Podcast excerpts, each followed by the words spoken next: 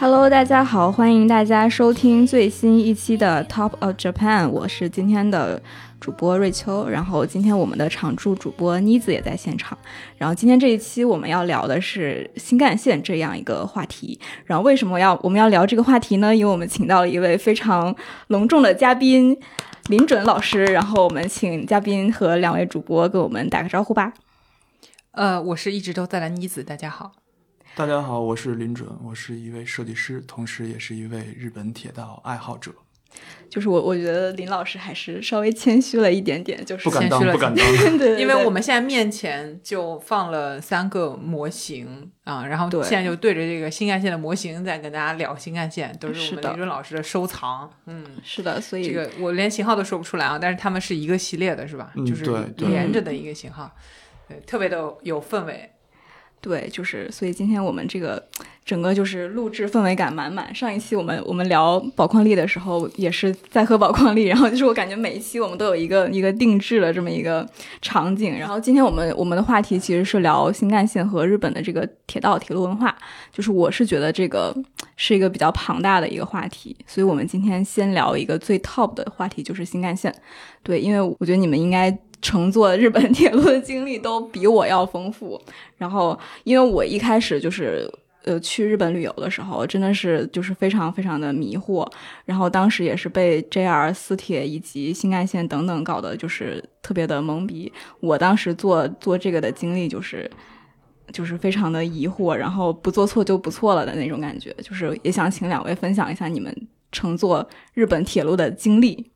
嗯，我先说我的好了，因为我比比较多的可能还是一个是通勤，因为在京都的话，你去大阪的这个次数会很多，然后包括去东京什么的，因为京都没有自己的机场，嗯，所以他要、嗯他要跨国旅行的话，他都得嗯到一个比较远的地方去。然后还有更多就是你在日本境内去旅游的时候，然后到各地都一定会。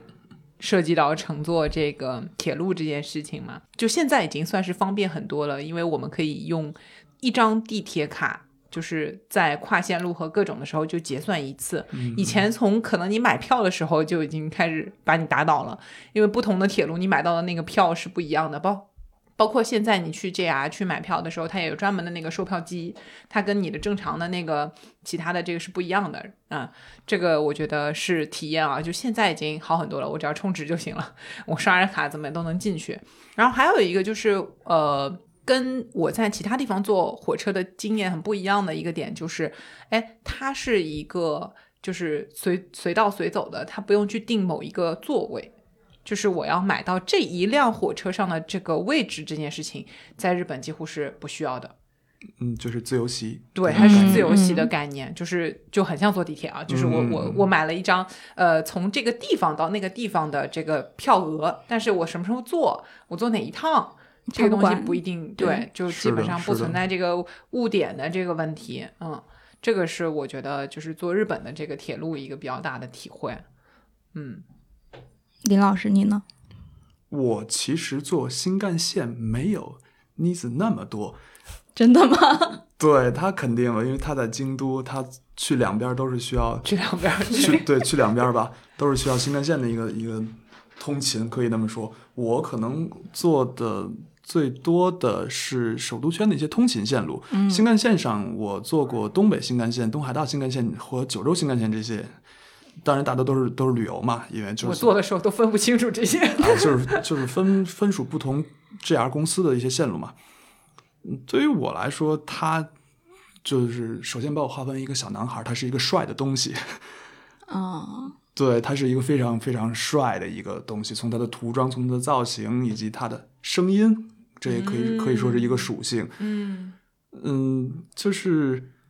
小时候或者说是现在来说，火车这个东西是日常生活中能能能见到的最大的一个机械，嗯嗯，最大的一个机械，日常生活中。所以说，对我来说，这个冲击是非常大的一件事情。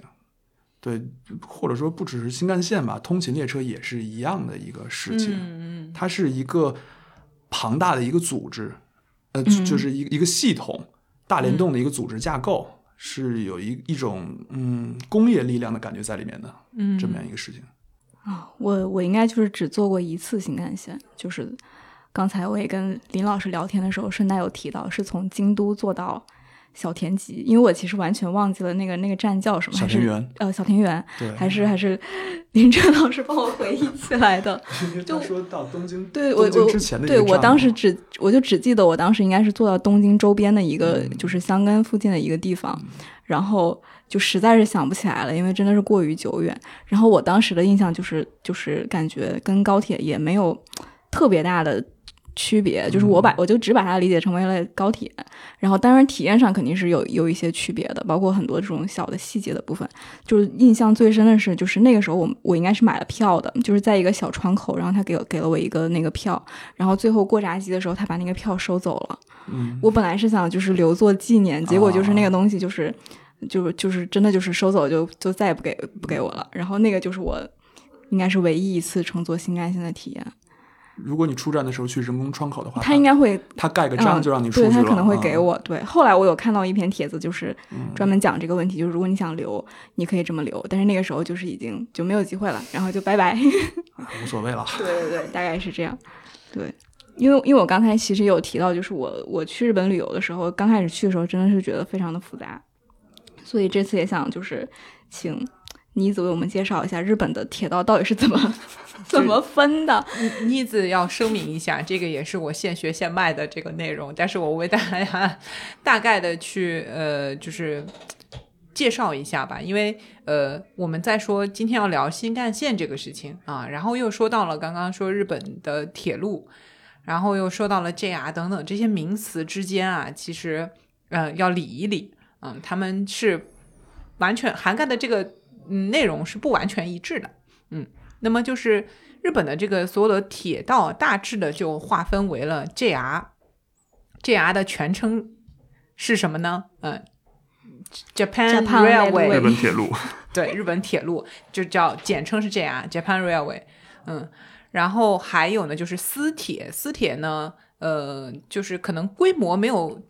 JR 那么大，就不是嗯属于嗯 JR 的那几家公司的这个、呃，可能分属于各地的，比如说东京的、大阪的或者哪里的这样的一个私营的，他们其实也可能是跨城市的，就比较大的一些呃这个公司，呃，你都他有好多还开那个百货公司啊，大家可能都听过，比如说金版啊，对吧小田？急百货、小田急啊，刚刚金说的那个，百货，对，就都是开百货公司。为什么呢？因为这两个都是地产和铁路他们其实都是房地产很公司，有钱，对，他们修铁路是为了卖房，把他们条自己的产业连起来啊。对，对，通卖房就是这样的，所以他们被定义为这个私铁公司。嗯，他们可能还经营一些别的啊，包括旅游啊什么的，肯定都有的，都会涉及。嗯。那个，然后还有就是一些叫做第三部门，就是 third party 吧，就是更更小一些的，就是地方上的一个运营的这个范围什么的也很窄的，嗯的然后那种小铁路型的这个，甚至有些可能还运货啊之类的，就是就不一定是这个运载人呢基。本都会在一些比较偏远的地方，嗯都不怎么挣钱的地方，需要资本和政府相同一起来去做这件事情。扶持的对这样的一些，嗯，可能他们的，列车只有一节或两节那么来跑，在海边之类的。嗯，就是大概是这三类，所以呃，新干线呢，就是在这个 JR 旗下的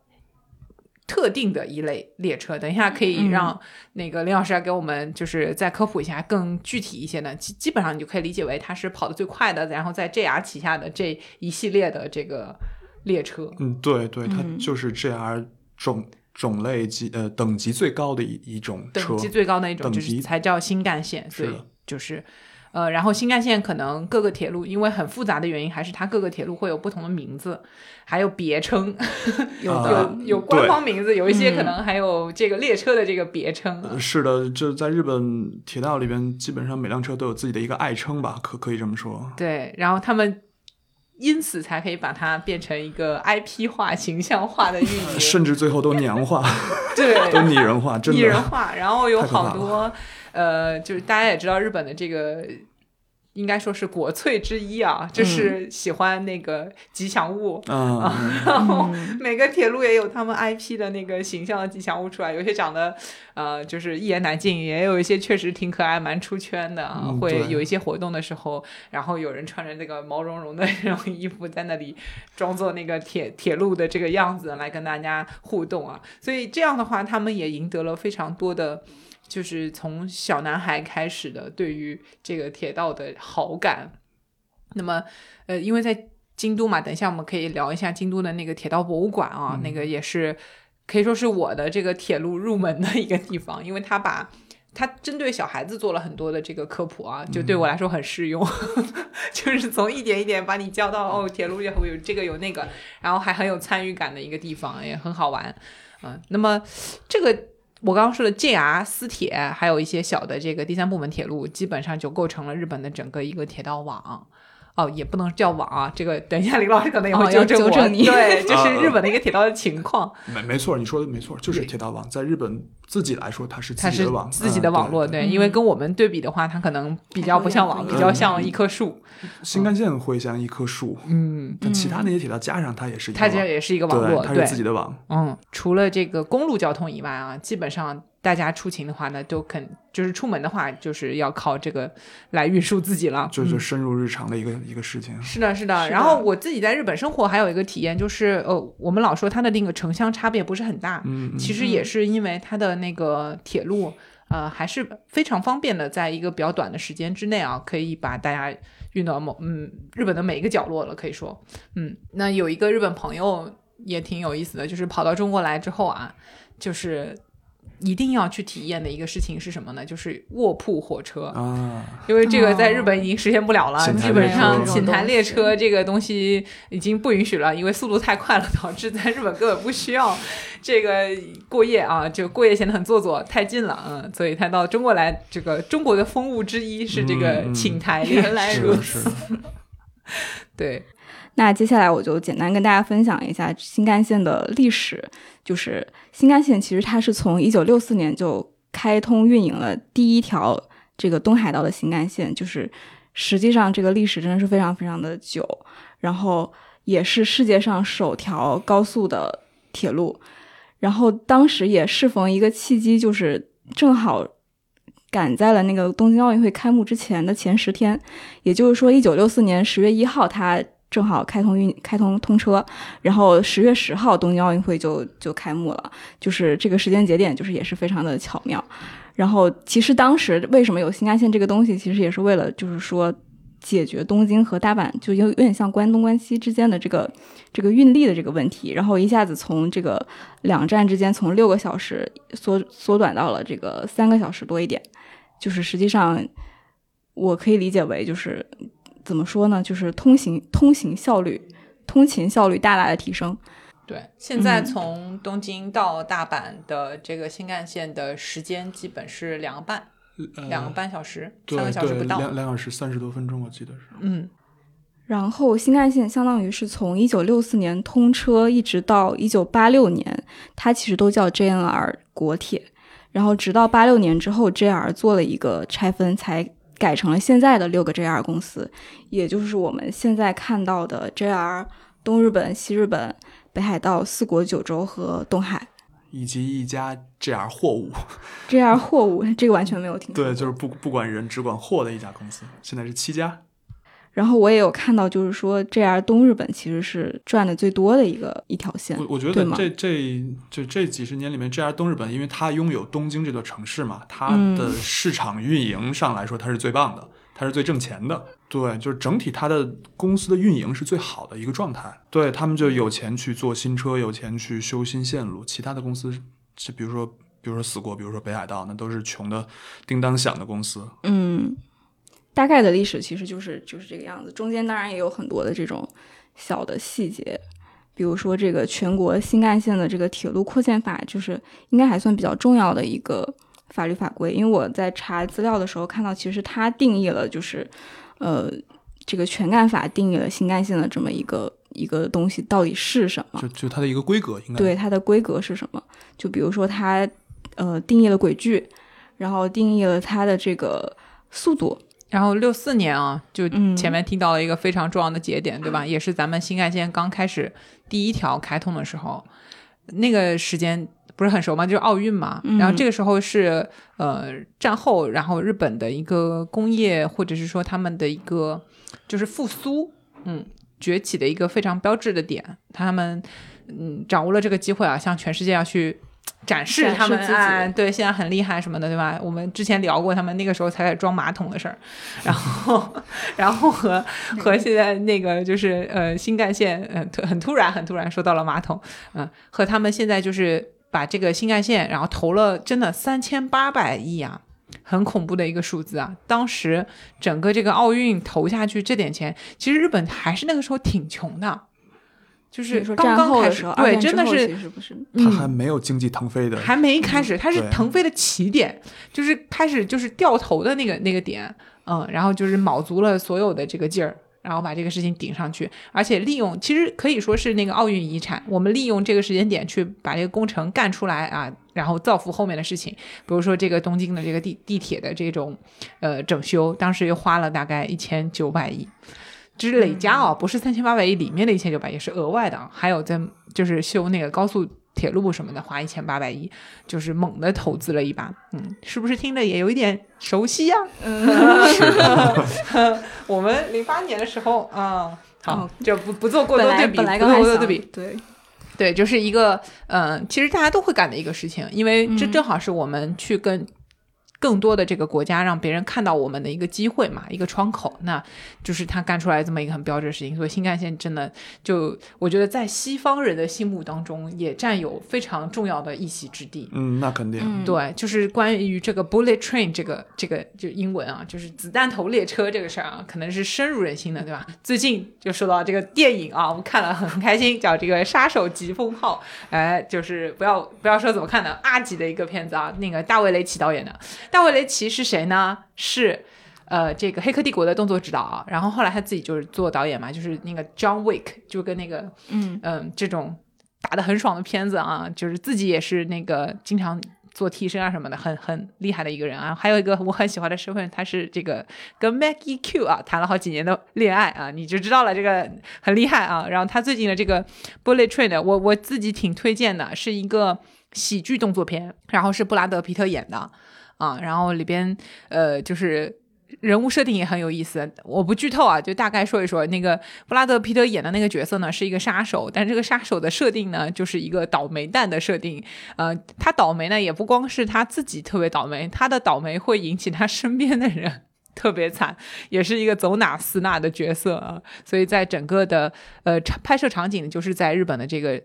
东京到京都的一趟列车上，这个在呃这个两个小时的这个运行里面，两个多小时的运行里面发生的要要完成的一件事情，嗯，所以这个我觉得，呃，也是根据日本的一个嗯这个小说家的一本小说改编的一个剧本啊，就是所以你看，在西方的人的这个心目当中，他们对于日本文化可能在这部电影里面有一个比较极致的体现，包括他们对于铁路的这个就就新干线新干线是一个文化的符号。没错，它的中间有个有呃小小的剧透吧，就是也不算啊，就是它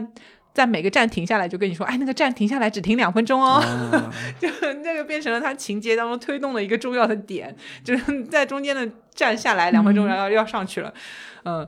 就是这个也挺有意思的，所以我觉得当年啊，六四年的那一一下，可能让让整个的这个新干线的文化，然后在全世界都有一个非常大的嗯波澜这么起来的。当年新干线应该是很赚钱的，就是新干线刚刚开始。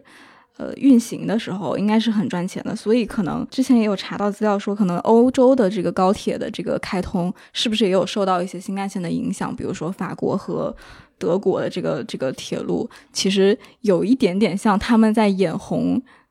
的感觉嘛。嗯 然后后来才对慢慢如果说就是从单纯从感情上来说的影响肯定是有的，生而为人的话，但是其实那些国家的技术和日本这个技术完全不一样。像法国的 TGV，它是就是动力集中式火车和新干线的动力分散式火车是完全不一样的一些东西，就是大家都在点自己的科技树，大家都在钻研自己的科技的方向，所以说。嗯、都都挺好的，没有说最好，只有适合自己国情的。嗯，那新干线是完全日本自己研发的一个技术吗？可以这么说，但其实也是有一些呃，那当然，就是你当中，比如说发动机啊，或者是其他的这种东西，肯定是大家人类一起的那个那个时代的一个、一个能力的集合啊。但它这个东西就是整个的设计什么的，是他们自己干的吗？是的，是的，早在一九四三几年、四几年的时候，日本人就在小田急的线路上试验动力分散式列车了。首先就是普及一个概念，动力集中式和动力分散式。像我们以前坐火车，有一个火车头，后面拉着十几节车厢，这个它整列车只有一个动力在车头，这个就叫做动力集中式。嗯，新干线和地铁它是动力分散式，就是它的电机分散到其中的一些车厢，并不是只有一个车头拉着它的。相比于动力集中式，动力分散式可以做的起步、停车更快、更平稳，是这样一个优势。所以说说回来，日本人其实在呃我我我忘了具体是哪年，应该是三四十年代的时候就已经在小田急上面开始实验动力分散式的一个电车，最快能跑到多快？因为嗯，想象一下，那个年代其实主流是蒸汽火车。嗯都是蒸汽火车头在跑的年代，他们就已经在试验动力分散式列车的一个极限和它的一个属性啊之类的一个东西了，所以我理解它其实也算是一个在当时来说非常创新的一个东西，就很很未来了。很很很因为未来，因为 一六四年第一次开通的时候，它的涂装、它的造型，子弹头、圆圆的脑袋，白色的底、蓝色的腰线，它完全是在模仿飞机、航空那那种感觉的一个一个东西，就为了带给客人啊，我们是这么快、这么干净、这么整洁的一一个交通方式。它跟以往那些烧煤的蒸汽列车是一个翻天覆地的一个变化，一个很大的一个区分，是这样一个感觉。它上来那个时候就已经是电车了。对，从六四年它就是电车，而且是动力分散，对，真的是真的是跨越很大的一件事情。嗯所以这个确实花了老本了，因为跟那个原来的用煤啊或者就是燃烧的这种状态的火车概念是不一样，跟蒸汽车头是不一样。就真的是差异感太大了。他那个那个新干线技术之父就是岛秀雄这个人，他后来转去做航天了。哦哦，就是他他的这个呃新干线之父是石河呃石河信二这个人，就他有点像那个 CEO 的那个角色，就是然后他的那个技术的 CTO 是那个岛秀雄，然后他相当于后来去呃对去担任了这个就是日本日本国家太空发展署的这么一个一个职位，所以他其实应该也是算是总工程师，嗯，嗯，对，蛮蛮未来蛮创新的这么一个人。说到这个，他们后来去太空发展什么呢？因为日本不是一直还是受制裁的嘛。其实你在航天啊这种上面，它投入，嗯，其实还比较有限的。包括到现在，他们在那个太空这个领域，对吧？是没有什么再往前能够走了。但我觉得他们就把那个力气可能都花在了 铁路这件事情。搞他们现在磁悬浮他们现在已经在搞磁悬浮了。对对，他们现在应该是在搞磁悬浮，就还是哦得创新。后来就变成亏本的生意了呗。对，后来相当于像投资投了很多，就是，然后慢慢的有点就是收不回来的就就步子对夸大了，感觉，步子夸大了的感觉，因为一开始确实是很赚的。嗯，嗯，现在的呃，从大阪到东京的这个票价还是很高的，而且它几乎嗯是没有太多折扣，除非你买那种定期票，就是你天天坐的那种人，嗯有那种就是像像月票一样类似的这种优惠。其他的其实呃折扣非常小，然后单程要到一万五日一万五元左左右一万五了都，对哇，好贵。嗯因为也有不同的坐席嘛你。说的是最快的希望号是吗？对 o m i 的话，嗯基本要接接近一万五左右，呃，也就是人民币要接近一千块钱。嗯，哦，现在没有，现在就七百多，惨，这汇率。嗯嗯，因为我记得我当时从京都坐到小田园的时候就已经是一万出头了，就是我相当于我只坐了其中一段，对，然后整个东京到大阪应该是一万五左右，还是挺贵的。就是相比，就这样，他还不怎么挣钱。就是相比，我觉得相比我们国家的高铁应该是比较贵的。呃，我们是社会主义国家，我们的基础建设都是福利，对对对，真的是这样。特别同意。就是这个东西，它因为是以前不是叫什么国铁嘛，日本国铁嘛，就是铁路包括交通这东西，肯定是一个，呃。容易亏本的事儿，然后它是一个需要去靠呃背后的这个政府也好，什么也好，这样的一个去调节的这么一个调节部门儿，就否则的话，它如果市场化运营的话，就会有这种情况。哪怕它现在有很多都是那种私铁什么的，其实那个价格也不能由他们随便去调的，嗯，是的因，为这是个民生的问题。因为东海道新干线修得太早了，导致于它的路很破，它的弯道很多，隧道也很多。因为线路破，又想提升旅行速度、行车速度，所以他们只能在车上面下心思、花功夫去提升车的这个科技水平。为什么我们看现在的新干线和六四年的零系新干线比，鼻子会越来越长，会变成一个鸭嘴兽的造型？就是因为以前的子弹头的造型，它穿越隧道的时候，它的噪音爆和风阻实在是太大了，饱受沿线居民的投诉。所以说，JR 公司以及这些车辆制造方会尽可能的。呃，解决这些问题，减少音爆的产生，提高旅客的乘坐的这么一个舒适度，所以说我们现在的鼻子会越来越长，就这么样的一个事情。嗯嗯，这就是在呃，就是我说的那条经典的东京到大阪的这条线路上呃，出现这样的变化吗？是的，嗯，东呃东北新干线也是这样的，但是东北新干线因为开通的时间会相对晚一些，它是它是八几年九几年吧，大概是那个样子，它的线路会稍微平直一些。所以说，在东北新干线是可极速可以开到三百二十公里每小时的，在东海道的话，最快应该只能开到二百七十五到二百八左右。对对对，因为从地图上可以看到，就是我我我只是以这个交通的通行的时长来算的话，你很明显我也看到更长的距离在东北新干线上会更快，更更快然后它就很快就能到，就明明明从这个东京到青森有这么远，对吧？但是你你就是从距离上面看，东京到大阪没有那么远，对，这个就是因为建设时间的一个原因了，因为就六几年和八几八几年、九几年的一个区别还是很大的。嗯六几年的时候没有那么好的隧道桥梁的技术，所以只能见山绕山，然后就那很厉害啊！它一个六六四年的时候，那那个铁路就维护维护用它的那到现在。些东西，就还是六四年建的那些基础的对，东西。但是肯定会有一些就是折损呃之类的折损或者是维维护保养啊，稍微的一些提升，但是它的线位是没有变过的嘛，它还是那些老弯道。对为了提高这个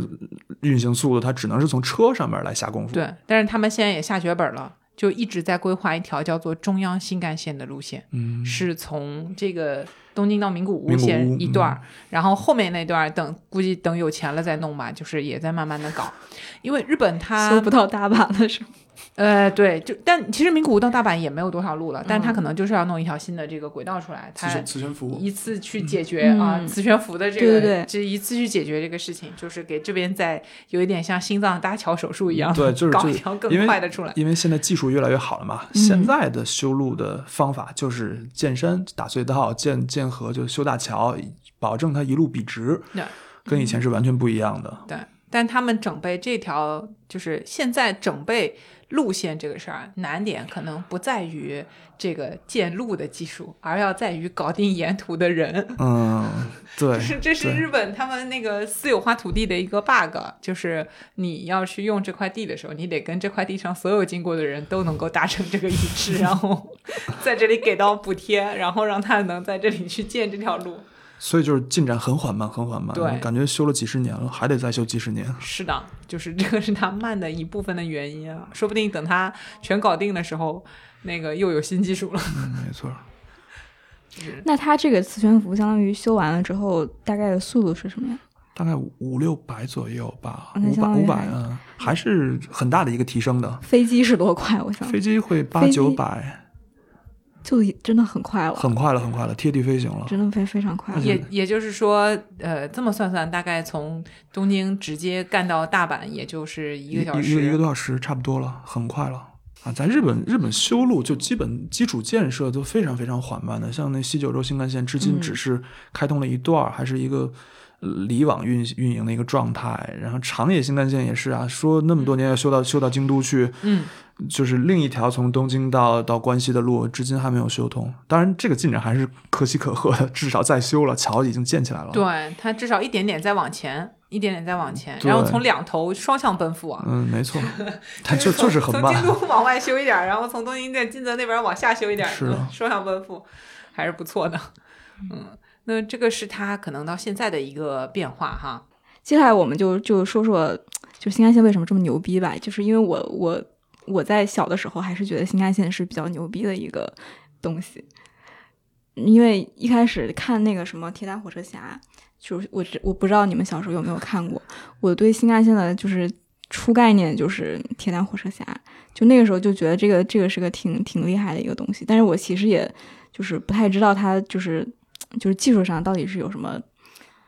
有什么重大的突破，或者是其他的一些东西就？是因为知道希望号变身，对，我只知道希望号变身。然后，因为刚才林老师其实有提到说，新干线其实是效率最高的一个一个铁路。就是我我之所以觉得新干线效率高，就是大家有没有想象过一个事情？日本的新干线的车站基本都在市中心的位置，他们没有那么庞大的建筑物，就是站站房啊、雨棚啊，也没有那么多的站台。这个和咱们国家的高铁是一个非常大的区分，就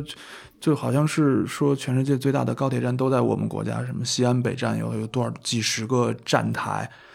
跟日本新干线相比，为什么会有这么大的一个区别？大家有没有想过？确实没有想过这个问对，因为其实我们普通人啊，我觉得对于铁路它如何运行这个事情，真的嗯不在我们的一个会去思考的问题上。然后，对 但是体感是有的，就是高铁站，我从下了这个车，然后一直要走到我去坐车的地方，总要走很远，对？吧？你需要站越、嗯越修越大，然后都看起来非常的棒啊，嗯豪华，但是它嗯就不能在特别市中心的地方，都都要新的高铁站在另一个一角落。进了北京南，一进了虹桥，哇，那个好候车大室那么大的棚子，东西南北好几十个进站的那个出口嗯入入口，嗯，就是这就是和新干线的一个巨大的差异。为什么？你看东京站，呃，虽然很多站台，但是它其实有点像地铁。对它划分给新干线的站台其实没有几个，嗯四个五个，我我具体的我也记不清了。就抱歉，我是一个对数字非常不敏感的人，但是我知道它在那儿，但是我记不住它。确实是，就是如果你分得清楚了，我们刚刚说的那个分类的话，嗯就是呃，就是 JR 或者说分给新干线的这个轨道，其实没有多少。没有多少，你去坐新干线，总是从这个闸机进去，然后就这么一点。对对，我我记得是因为东京站，嗯、它算是一个重要节点嘛，它往北是嗯东北新干线，往往南是是东海道新干线，好像也就三四个站台吧，还是四五个站台，好像嗯两三个、两两三个站台往北走，两三个站台往南走，但是它还是能做到那么大的一个运力，那么高的一个效率，这个是一个值得思考的问题。为什么我们的车站做的那么大，那么多站台，还是有那么多人挤在那里？嗯，这这个是很有意思的一件事情嘛。所以从这个点上来说，它的效率是非常高的，是的就是它每一条铁路都有点物尽其用的这个感觉嗯，简单理解，我们嗯把新干线当成一条地铁线。啊。我们我们坐地铁的时候不需要提前去买票，不需要提前去赶那个时间时刻的那趟列车。对，嗯，就是我刚刚说的，我买票的时候，其实我只知道我从哪儿到哪儿，但是是，你买了一个票价，但是没有说哪趟车。嗯，对，这其实就是非常好的一个一个事情了。我不用那么着急的。为什么我们要坐那么大候车室？就是因为我们要等那趟车，我们一定要提前一个小时或者半个小时到候车室去等那趟车。我买的那张票，我才能坐上去。而这种自由席的概念，就是没有呃没有这种呃就是不需要去赶那那个时刻表的车的这种行为呢，嗯就会缩尽可能的缩小候车室的一个面积，尽可能缩小车站的一个面积，而且车辆到了站台，他马上就等他上完人，他马上就原路返回了。这就是一个也是像你说的双向奔赴的一个 事情，不需要那么大的车站，但是也可以让大家随到随走，这么样的一个很有意思。而且而且新干线，呃的车站基本都在市中心的位置，是因为也是因为他们修的早。像像六四年开通的时候，新大阪站其实周围也是菜地，那个时候也跟我们现在高铁站一样，就梅田哈，那个、嗯对对，新大阪也是菜地，因为我看过当时的航拍照片。后来好了，但是就但就是因为它规划的非常超前，他已经想到后来几十年是要怎么盖楼了，要怎么修路了，嗯那些线路要怎么跟它接驳，所以说。目前我们感觉新干线的大站都是在市中心，而且很繁华的位置，像像品川站、像像上野站，都是东京都内的一个重要的节点了。这个就是和我们可能不一样的地方，因为我们的高铁还是修的比较晚嘛，就是零零七零零七年、零八年之后才开始的，所以说我们也会尽量选择地便宜的地方，就什么什么东站，什么什么西站，对嗯，这这个也是没法避免的一个事情。对，原有的这些建筑物也不能它大肆破坏，嗯你就是从市中心深挖出来再去建是不可能的。嗯，就就是还是一个钱的问题嘛，就是成本的问题，没必要的。嗯嗯，以以及就是接驳的问题嘛。我在新干线的车站可以很方便的接驳当地的 JR 或者是私铁或者是公交或者什么，一切都非常方便，而且基本都是在一个大型的商场里边、大型的 mall 里面去做这些事情的。呃，我们国家的高铁可能出了站需要需要坐公交车或者打车才能进城之类的，这是一个不一样的思路。对体感上的一个一个区分一个区别。嗯，当然，这个就是还是时间上的一个问题，以后也是会好的。当然，我们现在地铁已经修到高铁站了。对对对对对，这是非常好的。我觉得它牛还是牛在它跟其他的线路这种，嗯你其实不太能够对于坐的人来说啊，不用太去区分，它特别的为坐的人去考虑你的这个感受的，嗯，从从节省我们的时间，就是乘客的时间啊、提高效率这个上面真的是做的非常的极致了，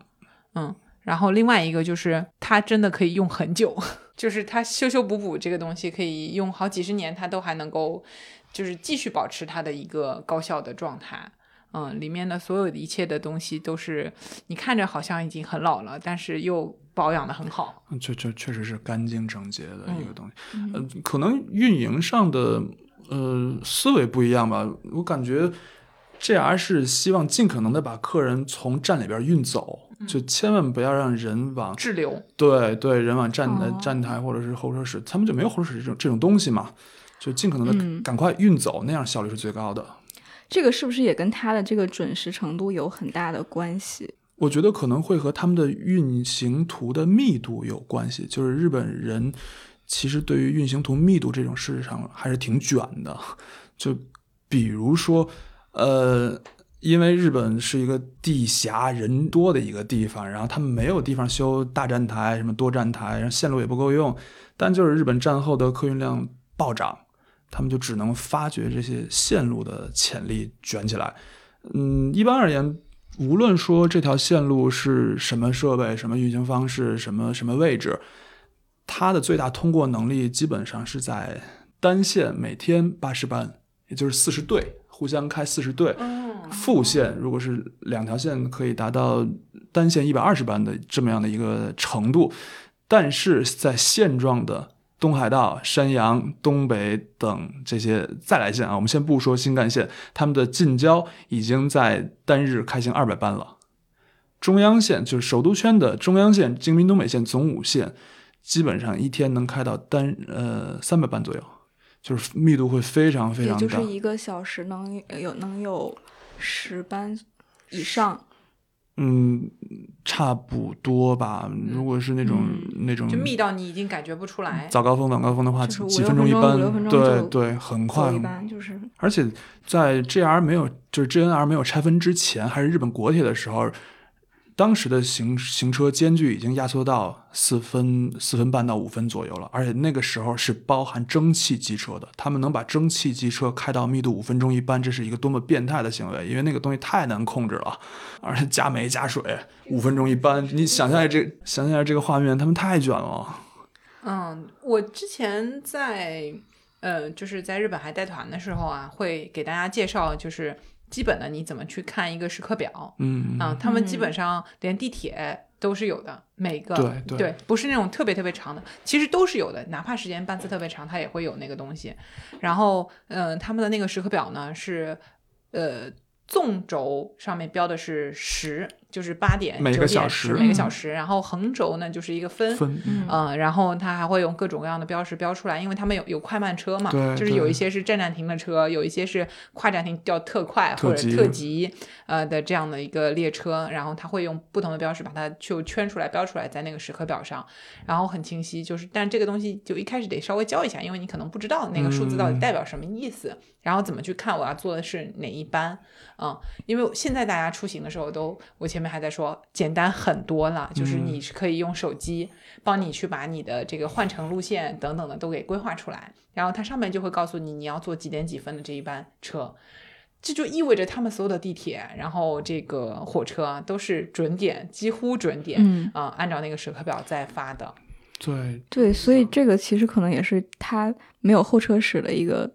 一个一个支持吧就是因为它它不需要你准点到了，你就可以准点走，你就不需要说真的要等很久，然后要建一个候车室来放这些等着的人。对，就感觉整个日本的铁路网是，嗯可以把它理解为一个大城市的地铁网。每哦一个站你可以随时下去，然后上车就走，嗯然后到其他站再换乘就好了。嗯，嗯这个我觉得在我的体感就是这需要强大的执行。是的，这个运行图绝对是世界上最屌的、最厉害的。所以牛其实牛在这里，这个运行图的这个哦这个牛在这里。对，因为刚才我们前面在聊这个的时候，林老师跟我说，这个日本他们的这个 JR 有一个叫做节拍图，是吗？节拍图节拍图的这么一个设定，你可以跟我解释一下吗？什么是节拍图？好好，节拍图简单来说就是在运行时间运行时间的每一个时间段中，列车运行图的划线都具有相同模式，也就是这一区间列车的开行种类、数量、运行顺序和速度相同。同时刻发出列车的月行或待避车站以及在各站的到发时间也基本相同，以此形成一个相对固定的运行图模式。嗯，可能是会非常模糊的一个概念，我来简单解释一下。我我觉得我想到一个很好的翻译，就是大家就是考高考的时候，数学最后一道题是不是经常是数列？就是那个数列的那个规律，其实就是林老师刚才提到的这个东西，嗯，我我觉得是不是有点类似？有有一点类似？就比如说一个现成的例子吧，京沪线上，我们现在第一班车是六点半出发，第二班车是七点零四分出发，第三班车是七点四十九分出发，没有任何规律可言。但如果要是以六十分钟为循环，从北京南站出发，每个小时的零分发上海，每个小时的十五分发青岛，每个小时的半点发杭州，然后四十五分的时候发日照，就是一个小时是一个循环。那么我们可以在八点、九点、十点都是坐车去上海，八点一刻、九点一刻、十点一刻都是去青岛，这就是节拍图这么样一个概念。它它虽然旅客也未必能做到随时随走，但是至少可以帮助旅客掌握列车的开行规律，让嗯旅客知道每个整点有车去上海，半点去杭州，是这么样的一个一个事情，他们在做的。有点像一个列车运行的公式。对，就是就是这个嗯意思。对这个，我觉得运用到，因为刚刚说了，其实 JR 后来也分成了六个公司，然后再加上私铁，再加上各种各样的这个，呃，就是其他的这种呃非 JR 的这个铁路啊，嗯就是去联合的时候，你这家公司它的都是按照这个节律或者节拍来去运行的时候，他们之间的协同其实可能会变得容易一些。对，都有一个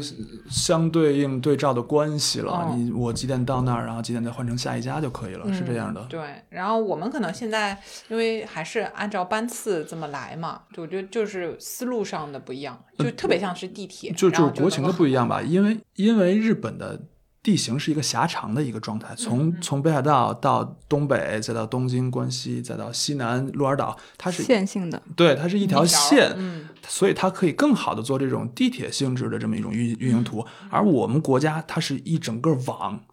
它是有有八纵八横的，嗯就就是我们国家会开行各种各样的跨线车，比如说，我们还是以地铁来理解它吧，这样比较直观。我从一号线坐趟车是可以开到十号线，可以开到二号线的，这是国铁在做的事情。但是我们的地铁是没有跨线的，然后就导致于我们没办法去做那种节拍图，那样会会影响整个国家的路网的一个运输效率。嗯，而且我们路网就可以统筹，是的所以我们其实各自各各自都选择了最最有效率的方式。所以说，确实是这样的，也嗯也并不一一定说节拍图就是最好的，只不过就是是能帮助帮助乘客吧，就是更好的去记忆它。对。而且我前面还在说，我觉得现在这个东西对于乘客来说意义就没有那么大了。嗯，就对我来说，我都是拿手机查一查，我到底几点几分嗯该在哪里坐哪一班，然后我可能能知道就是啊两班之间中转的时间啊什么的，这个嗯都反正查一查就能知道了，就不用在脑子里面再去记这个东西，对吧？就我我觉得其他的地方嗯没有任何一个地方像日本的铁路一样。呃把它的那个文化的部分做的那么好了，深入人心了。深入人心。嗯他从这个就是动画片的这个 IP 的形象，我们前面说过的，到它甚至还有那个 Ekiben，就是呃便当那个车站的便当，对吧？嗯然后都要做出这个地域特色，就真的很卷啊！每个地方，嗯你说日本这么一点点大的地方，它吃的东西有多大的差别呢？其实还好啦，但是它就是可以搞出来限量版特色，甚至从你便当外边的这个。包裹布啊，嗯，去去分门别类，就是就回到他们的战国时代，他这么小的一个国家，还要分成六十六个更小的弹丸，就是这样的，然后就自己卷自己，然后把东西做的非常的细致，然后让你觉得到每一个站下来的时候都有自己的风物，觉得。呃，就是我会在这里要去收集一些什么，对吧？下去盖章嗯啊、是的，啊，这个其实也是很好的一个一个收集癖的一个方式，啊，对对就是没有东西，我可以生造出来一点，让你们让你打卡，让你去玩儿，心潮澎湃的事情，对对。对。然后还有呃，就是说到京都的那个铁道博物馆的时候，就是从娃娃抓起，让大家感受到什么叫做就是大型机械的魅力啊、会把这个。蒸汽汽车头给你保留下来，然后里面的这个发动机是一个什么样子的，再到现在那个呃。现在的这个电动力的这种车子里面是怎么样操控的？然后还呃那个真实的给你展现它的一个操作界面，啊，真的跟开飞机很像啊，就好多按钮控制的这个东西。然后这是一方面，还有就是那个闸机，你们有好奇过吗？就日本以前他们不同的地方卖出来的票不一样，都过这个闸机时候，它是怎么来判断的？就是那种纸质的票进去之后，他就弄了一个透明的闸机，让你看到。对我我看过那个拆解视频，闸机里边好像是有几十个那种滚轮，就世界上最快的闸机就在日本，而且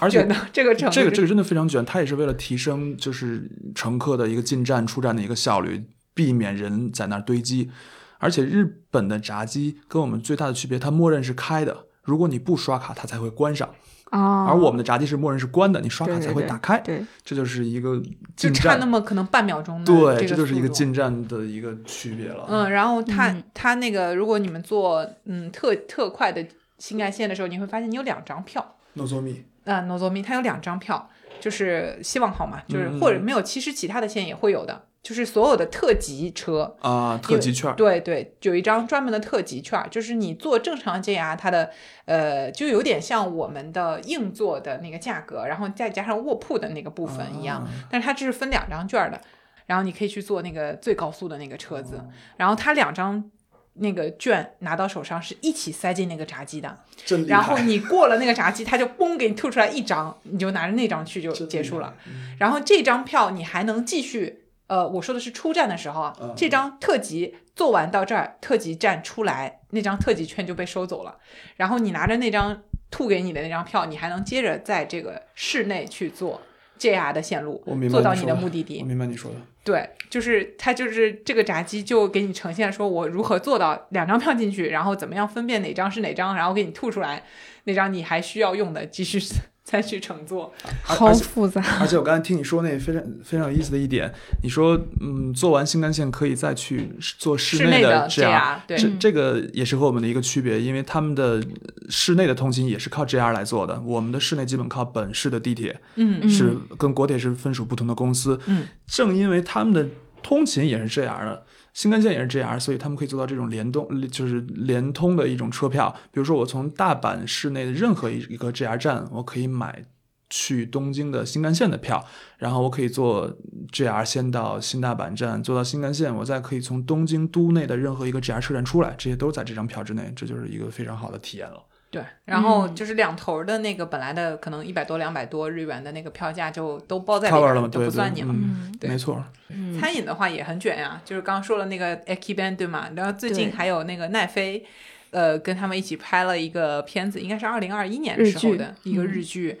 然后大家不是都挺喜欢那个《孤独美食家》嘛？嗯嗯，然后他有点像，他就是也是社畜男，然后他下班以后要坐新干线，呃，然后就在新干线上会自己买了便当，然后在上面摆出来很好看的一一一餐这个饭，然后有西餐，有日日式的这种便当，有寿司等等的，然后还给自己倒上一个酒，然后就等于回程的路上在新干线上啊，享受自己今天一天放松的时光。我听你讲这个，我我第一反应是他通勤成成本好高。哦，对，但是我刚刚说嘛，有一些这种它是可以买月票的，对对就是很卷，然后会还会做这样文化的一个 给大家洗脑的一些啊内容说。到便当，我想到一点，日本的便当都是冷的嘛，嗯它没有热热食，嗯就是因为他们怕在一个封闭的车厢内影响到别人。嗯，对，哦会散发出很巨大气味的东西是，嗯呃，不不受欢迎的。对啊但但是也没有我自己坐新干线碰到过那种特别吵闹的，不是就是不是泡面，嗯不是吃的东西，啊他们就喝酒，然后喝多了。就特别大声，然后影响别人，真的。然后还有一个就是，他们也在车上不希望你打电话的啊、嗯但新干线因为通勤时间很长啊，它就没有特别明确的这个规定。但在室内，比如说地铁上啊什么的这种的话，一般就是，呃，会要求你不打电话。如果你打了，有可能会被旁边的阿姨警告或者瞪着，嗯，不可以，嗯，对。然后就是你应该就地下下去，然后在站台上打完再上来，嗯。这个 说差了，说差了，这是就说到这个礼仪问题了，嗯嗯，然，后我们再聊回新干线。呃聊回新干线，嗯，就日本特别是一个特别喜欢搞限定的这么一个地方，新干线也有好多这种这种 event 就是活动吧，嗯活算是活动吧，或者说是一些特别的这种这种号，对，比如说那个 Hello Kitty。就好神奇啊！他们这个 IP 的一个一个结合，就是还有什么呃，我另外一个觉得我比较喜欢的是他那个献美的那个旅游列车，那个画廊，嗯、那个如果能放图的话，就是可以放 show note 里面，真的是就是我我觉得还挺创新的一个想法。现美是说的现代美术是吧？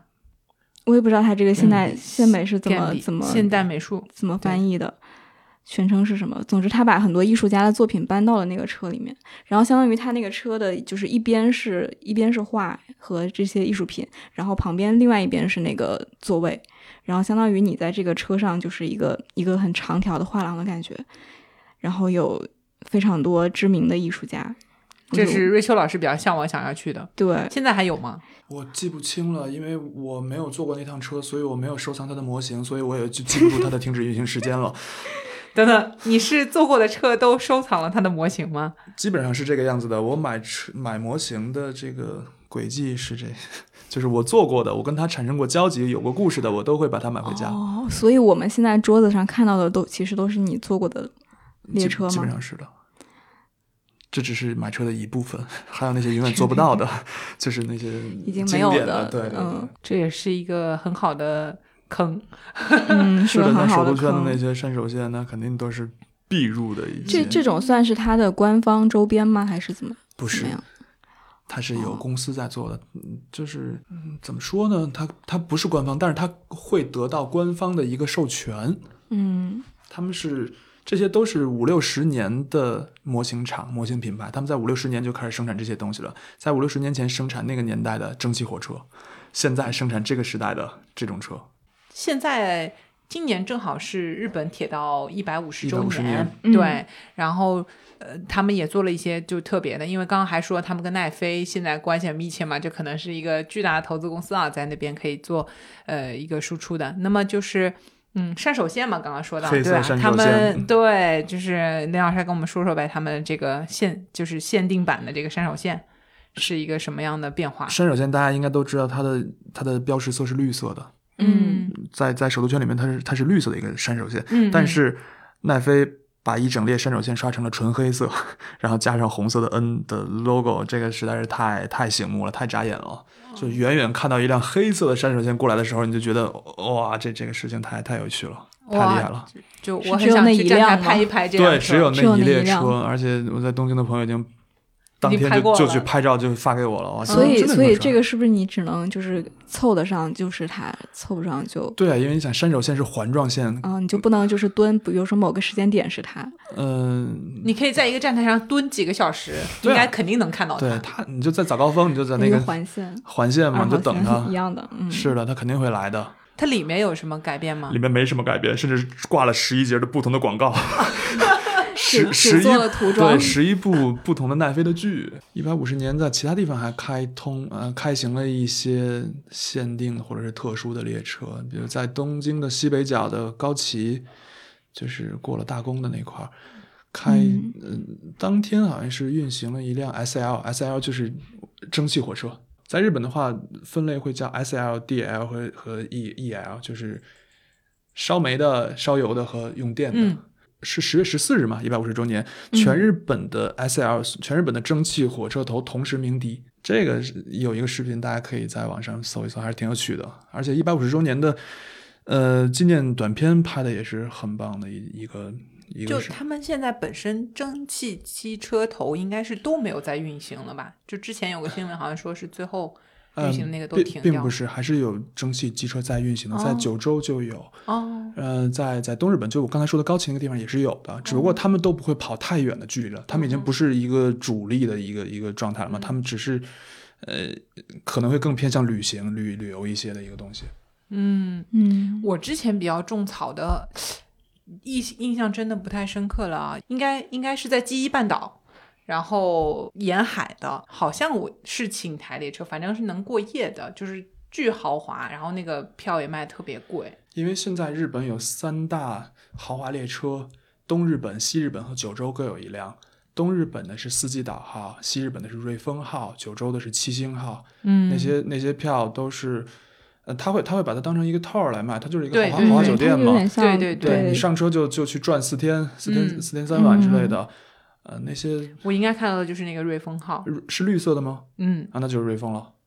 对，嗯就是嗯它也是在别的线路上面打广告嘛，就把它当成一个旅游产品在卖。就是你嗯可以，它打的就是你可以来度蜜月哦，就是两个人一起，有点像什么呼伦贝尔号之类的那种东西。对对对嗯对对，国内现在也开始这些尝对，试了。有开始有啊。了。是我觉得他们又在就是赚钱的这个路子上，就是更拓展了一步吧，想了一想别的这个方法，嗯，让自己努力的实现这个盈亏平衡。因为其实前面林老师给我们介绍的那种节拍式的发车的方法里边，它的 bug，我我自己想的啊，就是有两个，一个就是一旦嗯哪一节或者哪一班出了什么问题的时候，它影响是一片。没错，就周一早上为什么就是会要赔那么多钱？如果有人就人身事故咚跳下去之后，哎，要赔那么多钱，就是因为它影响的是非常的远，然后呃，可能到几个小时之后，它还在持续的，就是对于今天的这个嗯对世界会有影响。因为他们的排班啊，他们的运行图实在是密度太大了，太复杂了，所以牵一发动全身，就是有其中任何一个点一个一步做错了，那么全图就报废。所以经常会看到首都圈儿全线全线那那个延误什么的。对对对，嗯还有就是，他们一旦这个运行的这个已经协调好了、定下来以后啊，你再要去改变它是非常难的。没错，就是呃那个时候去关西机场，不是老有一个车，它最后是开到那个站之后啊，前后两节分开啊、然后后边的这个四节车厢呢，就是往机场去。还有出来了一个志愿者，就是有一个老先生在那个车上啊，看你那个拖着行李箱，就会上跟你说，你这个你到后面四节车厢去，他可能还讲日语啊，你也听不懂那种，就是有个志愿者在那儿就引导一下大家，特别容易做错，就是你到了那个节骨眼儿，呃，他两节就前后车子就分开了，就是这个 bug 就在那儿，然后前四节往这个后面的目的地去，后四节就拐弯了到关西机场，嗯，他就一直没有改，就是因为他们可能你但凡要动一下这个事情。这里边就会产生非常大的影响，就是没错，很难你说的这个去调整。确实是一个问题，因为日本的再来线就是普普速列车、电车那些会存在大量的跨线运转啊，甚至不同的公司可以就是互相串，它的运行图、它的结算方式是一个非常庞大的系统。哦，对对对，节拍时还有最大的一个问题是，它会增加乘客的换乘。新干线它不会开跨线车，就是东北新干线它只走东北新干线，东海道新干线只走东海道新干线，更像于我们理解的地铁，所以它就会增加乘客的换乘。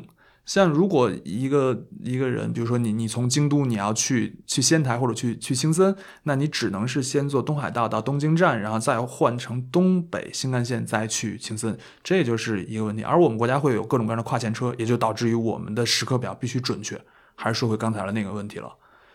这也是它的一个一个一个缺点吧。方式不一样，真的就是是呃，前两期我们在说那个去大地艺术季的时候啊，太折腾了，也得从京都先到东京，嗯然后再坐往那个金泽方向去的，就是之前还到不了金泽呢，就是只能到这个新系这边嘛，嗯嗯，就是这个就各有利弊嘛。对，就是各有利弊。然后还有一个，呃，林老师前面提到的，我从来没有发现过的细节啊，就是他们很棒的点。你说的是什么？他们每一个座位不会面壁坐，呃，对，日本新干线基本没有面壁坐。面壁坐是个什么概念呢？就是说我坐到我那个位置，像一个小角落一样，没有窗户，一就右边是一个一堵墙壁。这个在嗯在我们国家的高铁上还是存在的。就是日本，我们可以观察一下日本新干线的照片，它的窗户都做的很小，就都是小小的窗户，它会嗯保证每一个座位都有自己的一个独立的窗户。呃，也也有各种原因吧，就是它可以降降低，就是对整个车身的结构安全会有一个影响，以及会与其他乘客的一个互动减少。就是我们的高铁上会有一种情况是前座和后座两个人两排座会共用一个窗帘儿，嗯，大家可以上网上搜一下这种视频，前后座打起来，我要拉起来，你要拉上去，我要晒太阳，你要睡觉，会有这种情况的发生。但是新干线基本都是自己的窗帘，这个事情是一个小细节吧。新干线是会给不同等级运行的列车起一个名字，像我们先理解不同等级的列车是什么意思，有各停、各站停车，嗯呃，有有急行，比如说它停中间的一些大站；有特急，它只停头尾的站。呃我们先理解这个概念啊，就三种运行级别。那么，比如说在东海道新干线，它会给最快等级最高的车起名叫希望号，它是时间最短。呃，其次中间等级的车，它会起名叫光号。这这个真的是铁胆火车侠里最著名的两个角色，诺佐米和黑卡里。对，然后像东海道新干线的各停，就是站站乐的新干线，它叫做回声号，叫做 Kodama。嗯嗯、是这样的一个东西。而东北新干线也是每一个级别会有自己的名字的，像等级最高的它叫做 Hayabusa，就是损损号；其次是 Hayate，是疾风号，就是等级会相对低一些了。这个东北新干线和东北东海道新干线还有个区别，就是东海道新新干线，甭管它是什么级别的车，它的运行速度都是一样的，因为它最快就二百、二百七、二百八那个样子了。而东北新干线它的等级是影响运行速度的，像海亚布萨可以开到二百三、三百二，海亚泰大概开到二呃三不到三百吧，它会有一个等级上的区别。嗯其次，像东北新干线还会跑山岩号和那须野号，那些就是去其他的目的地了，去一些支线的新干线，比如说是。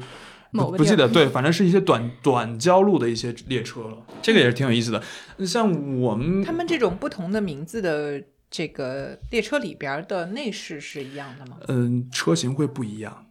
车型会不一样。比如说现在嗯最、最新的 E 五或者 H 五系，它会跑海亚布萨，嗯它就是海亚布萨，它就是等级最快的。嗯像一些老的车，它会去跑一些海亚泰，比如说刚才说的 E 二系，它就会去跑海亚泰，去跑疾风号的一个一个班次。嗯而而且有一些人会选择用新干线来通勤，比如说就像现在京津或者是沪宁高铁上这些人的做法。呃，所以说这样东日本在上世纪九十年代就开发过两款新干线的双层列车，就是 E 一系和 E 四系，专门服务那些早晚高峰的通勤客流。其中 E E 四系在重联后，就是两列 E 四系一起跑的情况下，可以一列车搭载大概一千六百人左右，一列车搭载一千六百人去上班。这就是全世界定员最大的高铁或者说是高速列车了。然后那个我我有见过，就是两个车在那边就是接头的那个画面啊，然后就会有很多人停在那里狂拍照 对，就真的是哇，他们两个连起来了，哇，他们两个分开了，就是很多人，就是你会看到连着就是两个鼻子对在一起的这个列车这么开过来，然后大家会觉得那个过程很很过瘾，很有趣。因为像东北新干线上 E 五和 E 六系在在哪儿，在仙台之前应该是连在一起跑的，就是他们俩会组成一列列车跑三百二，然后到了到了盛冈好像是到了盛冈一六一五系会继续往北跑去去青森，对一六系会拐弯儿。去跑以前再来线的线路，这就是他们很有意思的运营运作的方式嘛，也是一种复杂的排班。他们就是想了各种各样的方法，让这个效率能够在现有的一个成本之下，然后有一个这样的提升。对，我是觉得，如果大家去日本旅行或者是观光什么的，如果能顺道乘坐一下、体验一下新干线，其实还是一个蛮有趣的一个经历。嗯、嗯尤其是在你了解了一些小知识之后，你就会觉得这个日本的铁道确实还是蛮有蛮多可以挖掘的东西的。对，这个其实也是，嗯、日本这个国家旅行的一个比较特别的一个一个地方，就是因为它的这个交通工具的特殊性。因为我为什么这么喜欢去日本，就是有有一个原因，也是因为就是我比较倾向于公共交通，就是可以在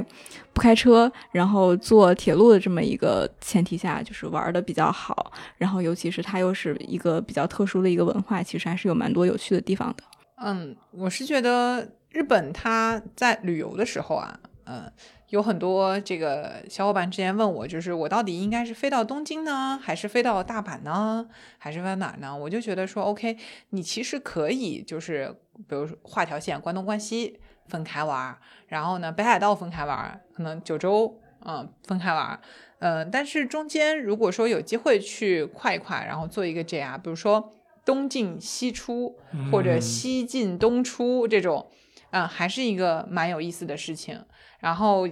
随着你不断的去玩的更深入，你去的地方越来越野，你会肯定要坐到他们的这个列车，因为日本其实机场数量并不是很多，你靠这个飞机其实解决不了你完全在日本的一个。呃，到很多目的地的一个事情，尤其是旅游胜地啊，就不一定都有机场，这是一个。然后呢，还有就是，如果我们开车啊，其实高速费也很贵啊，没错，嗯，嗯油费也不便宜啊。重点是你开不了。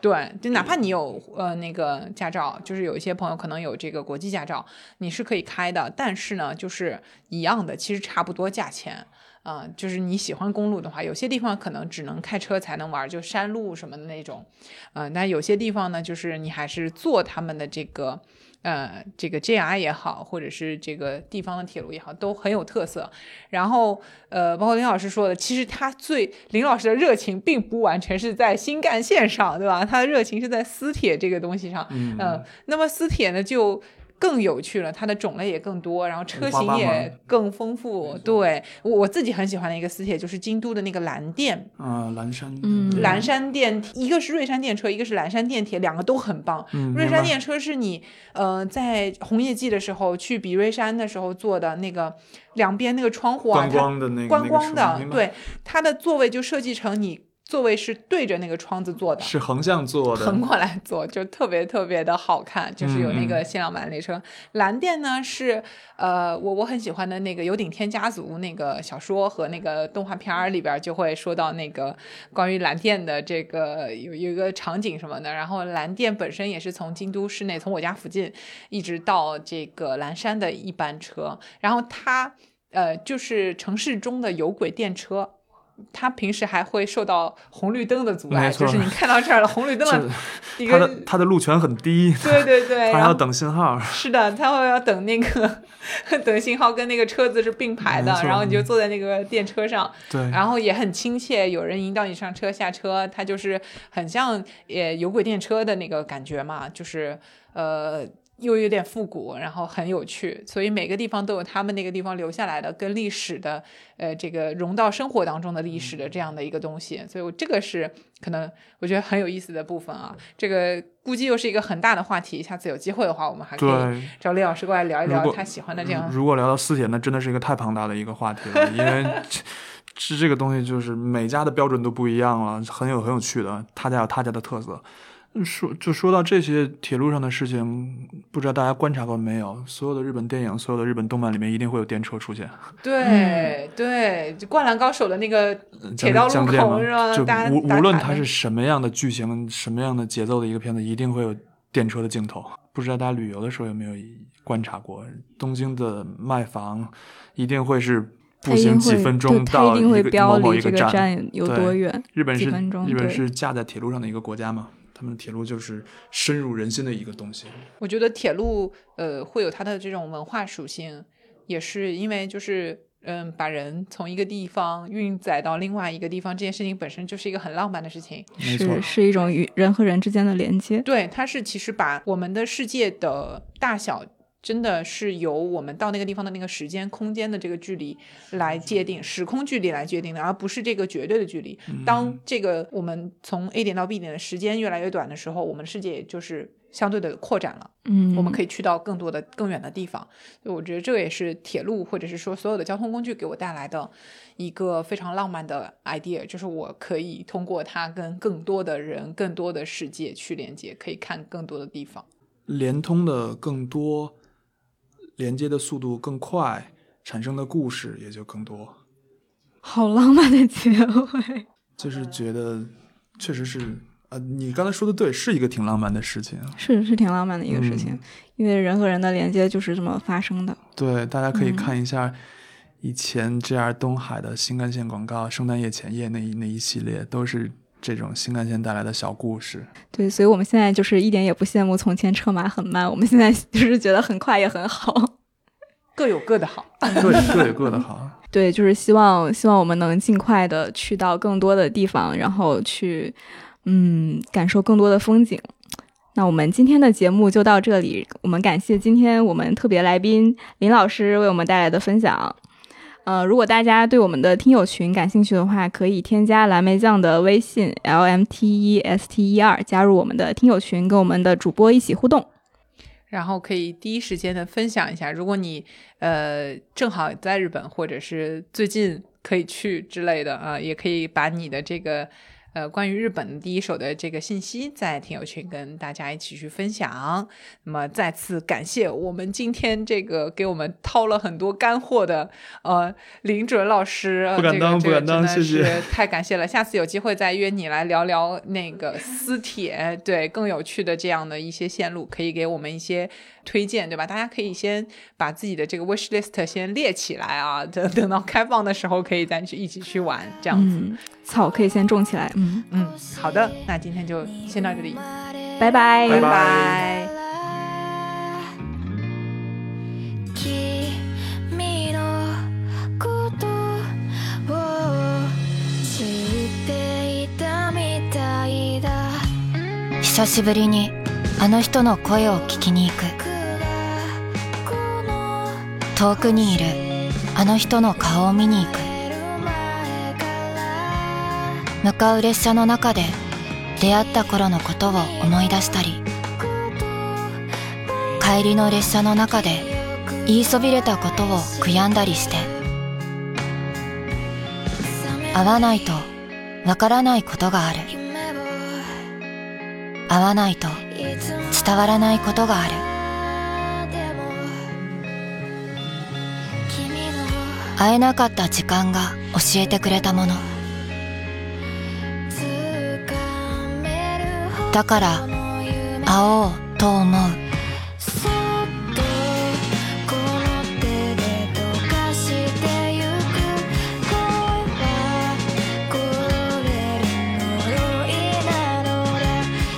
この国に鉄道が走り始めて150年。私たちはこれからもたくさんの出会いを作っていきます。